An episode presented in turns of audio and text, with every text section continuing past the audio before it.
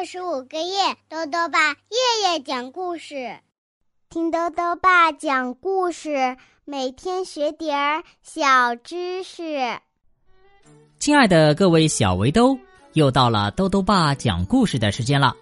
今天呢，豆豆爸要讲的故事是《好奇先生的大发现》，尹建莉主编，明星编译，由化学工业出版社出版。好奇先生有一颗极其好奇的心。这天啊，他在森林里发现了一扇门，门后面究竟是什么呢？一起来听故事吧。好奇先生的大发现。好奇先生有一个超级长的鼻子，就像他的长鼻子一样，他的好奇心也超级强。他对所有的事情都感到好奇。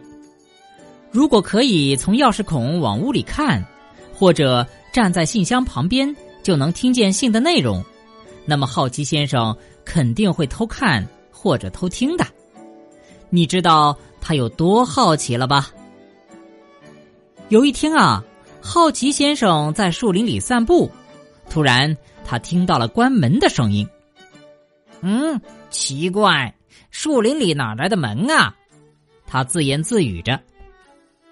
好奇先生四处张望，终于在一个隐蔽的地方发现了一面墙。这面墙他以前散步时从来没有见过。好奇先生太好奇墙那边有什么了，他恨不得马上翻过墙去。仔细一看，墙上有一扇黄色的小门。刚才的声音一定是从这扇门发出来的。好奇先生迫不及待想知道是谁关上的门，门里面有什么。于是他赶紧打开门，着急的向里面张望。好奇先生看到了一间小房子，有着一模一样黄色的门。好奇心使他再一次打开门，走了进去。里面竟然有一部电梯，不用说，好奇先生肯定会走进电梯了。奇怪的是，电梯里只有下降的按钮。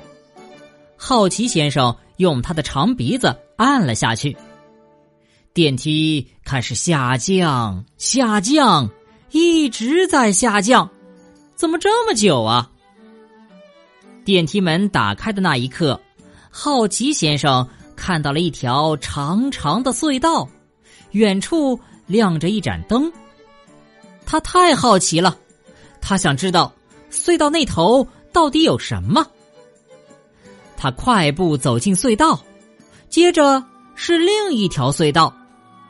好奇先生边走边高兴的想：“这么隐蔽，这里面一定有什么好玩的东西。”好奇先生加快了步伐，甚至都跑了起来。他走啊走啊，终于走出了隧道。出现在眼前的是一段旋转楼梯。嗯，一定在上面。好奇先生心想。想到谜底就要揭晓了，好奇先生兴奋极了。他一口气爬上去。看到了最后一扇黄色小门，终于不一样了。门上有一个钥匙孔。好奇先生果然从钥匙孔往里面偷看，可是小小的钥匙孔只能看到白色的墙。他不甘心，再次打开门，想要清楚的看看里面到底有什么。然而，没有人。没有家具，没有地毯，甚至连随便一个小东西都没有，什么也没有，只是一间空空的白色房间。好奇先生刚刚的兴奋啊，消失的无影无踪了。他失望的转过身，刚要走，却看见门后面贴着一张纸条。总算有一个东西了。可是，纸条上写的是：“嘿嘿，哈哈，恶作剧先生。最后啊，好奇先生失落的回家了。回家的路好长，好长哦。好了，小围兜，今天的故事到这里啊就讲完了。最后呢，又到了我们的小知识环节。今天啊，多多爸要讲的问题是：动物捕获猎物之后，是不是都会立刻将猎物杀死呢？多多爸告诉你啊，彻底制服猎物的最佳方式就是将猎物杀死。但是死亡的猎物很快就会腐烂，那么杀死猎物之后，就必须迅速将猎物一次吃完。但是动物中啊，也有不杀死猎物的。比如蜘蛛，它们捕获猎物之后，会用毒牙给猎物注射毒液，让猎物处于昏迷状态，待自己想吃的时候再来吃。胡蜂等蜂类也有同样的能力。多多爸还想问问小围兜，你最近遇上什么让自己特别好奇的事情了吗？